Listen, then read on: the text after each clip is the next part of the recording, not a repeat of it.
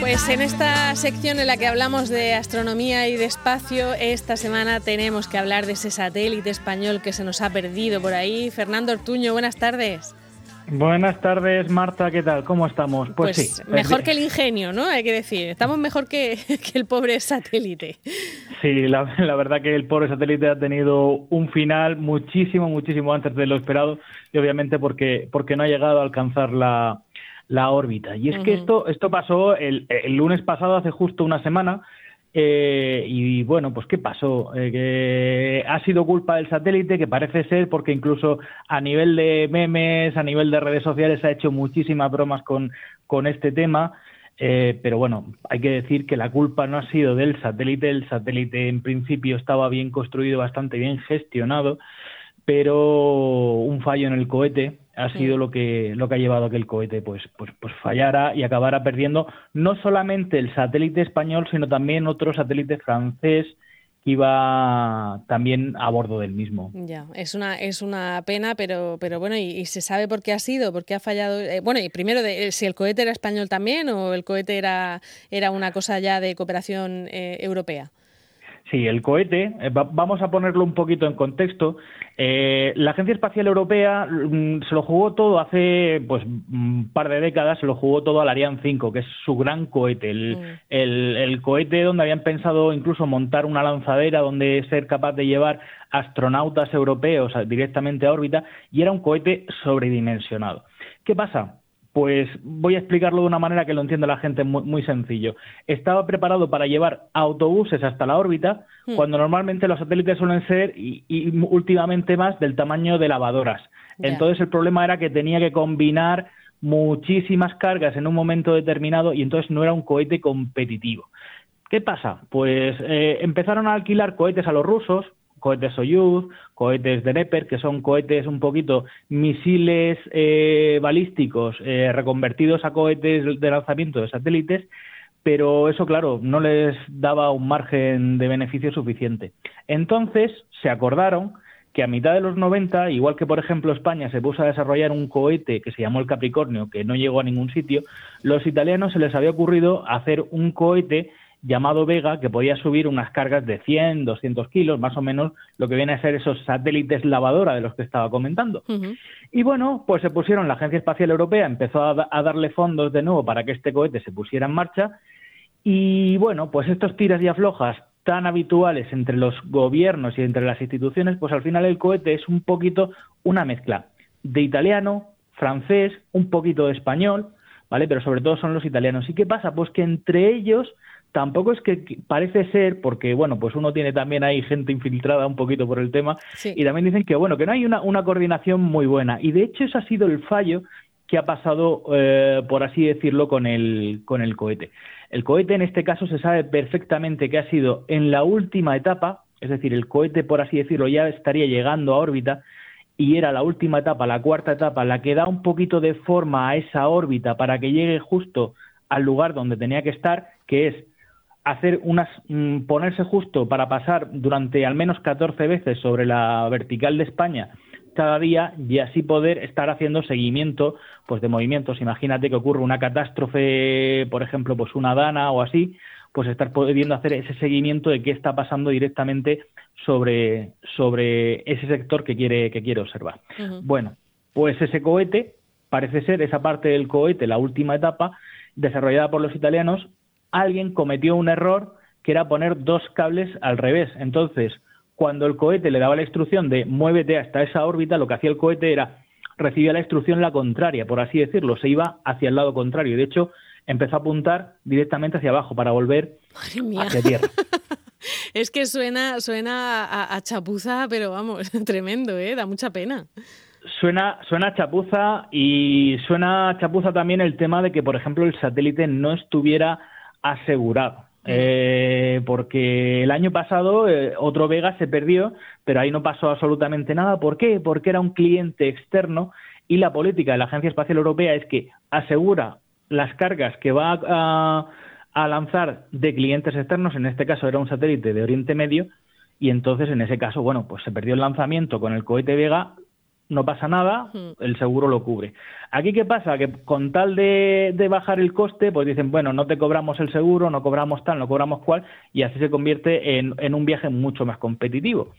Eh, bueno, pues, ¿qué hicieron? Pues no lo aseguraron, ni el cohete, ni el satélite francés, ni obviamente el satélite español, y eso, bueno, pues se ha perdido el satélite, porque todo el mundo está diciendo, bueno, España ha perdido 200 millones de euros, que es lo que ha costado ese satélite. pero eso te iba a decir, pero, pero no se pierde todo, porque el conocimiento, todo, o sea, toda la experiencia que ha llevado a construir ese satélite, eso ya está, ¿no? Eh, digo yo, algo, algo aprovecharemos. Claro, exactamente. De, eso es de lo, de lo que se trata. Eh, tienes que tener debes tener un poquito de, sobre todo, valorar esa experiencia que se ha acumulado mm. y, de hecho, por haberse acumulado, y ya se ha dicho que se va a desarrollar otro tipo de satélite basado en esta experiencia completa del desarrollo de satélites que ha creado España, 200 millones de euros, que también no solamente son ese material, eh, también cuenta el lanzamiento del cohete, también cuenta pues los salarios de toda la gente que está ahí implicada, son muchísimas partidas de dinero que no se han perdido. O sea, básicamente lo que se ha perdido es el valor material del satélite que iba a estar allí, pero no se ha perdido ese otro valor y ese otro conocimiento, pues que, que, desde luego no, no iba a bordo. Y sobre todo, pues es eso, es la capacidad que ha tenido España y el Centro de Desarrollo Tecnológico Industrial, que era el organismo público que estaba detrás de este de este proyecto pues para para hacer eh, para hacer satélites de, esta categoría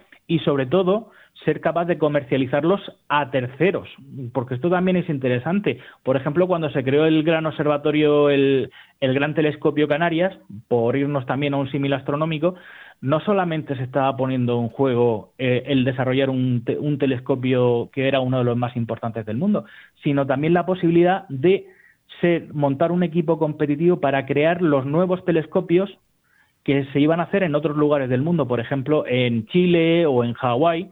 Ahora mismo hay equipos de expertos españoles que ya tienen esa categoría y esa cualificación para ir allí y desarrollar eh, telescopios. Pues lo mismo está ocurriendo con este satélite.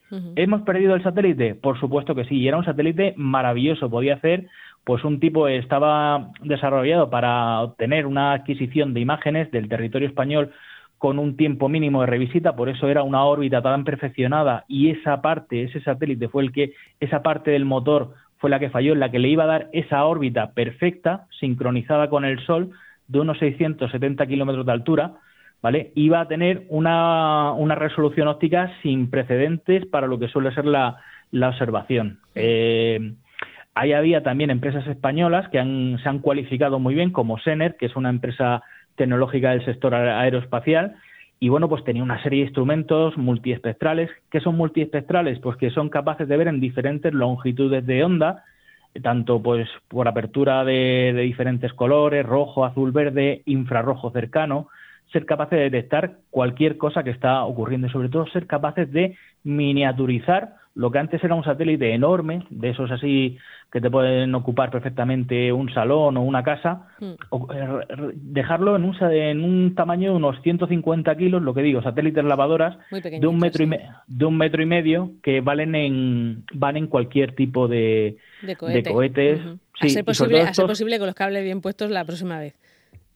Sí, sí, sí, sí. es, el, es el problema principal que tienen con, con este cohete. Como ya digo, el problema está en que Italia y Francia, que son los principales eh, desarrolladores de este, de este cohete, los principales valedores, digamos que por lo que he percibido de, gente que se mueve, sobre todo allí en, aquella base de Kourou, no tienen esa coordinación unos y a otros. Y lo que ocurre es que precisamente esto va a suponer que el cohete vuelva, vuelva a ponerse en marcha muy pronto, muy pronto, porque se ha, se ha detectado que ha sido un, fallo, un fallo humano pero al mismo tiempo también supone un poquito revisar, y yo creo que eso es lo importante, revisar esa coordinación, porque digamos que son equipos descoordinados. Unos desarrollan una parte del cohete, otros desarrollan otra, pero al final no hay una revisión o la revisión que se hace no es tan completa como para, para hacer que, bueno, pues que el satélite esté, los satélites lleguen a, a su órbita. Y, y es algo que yo creo que debería preocupar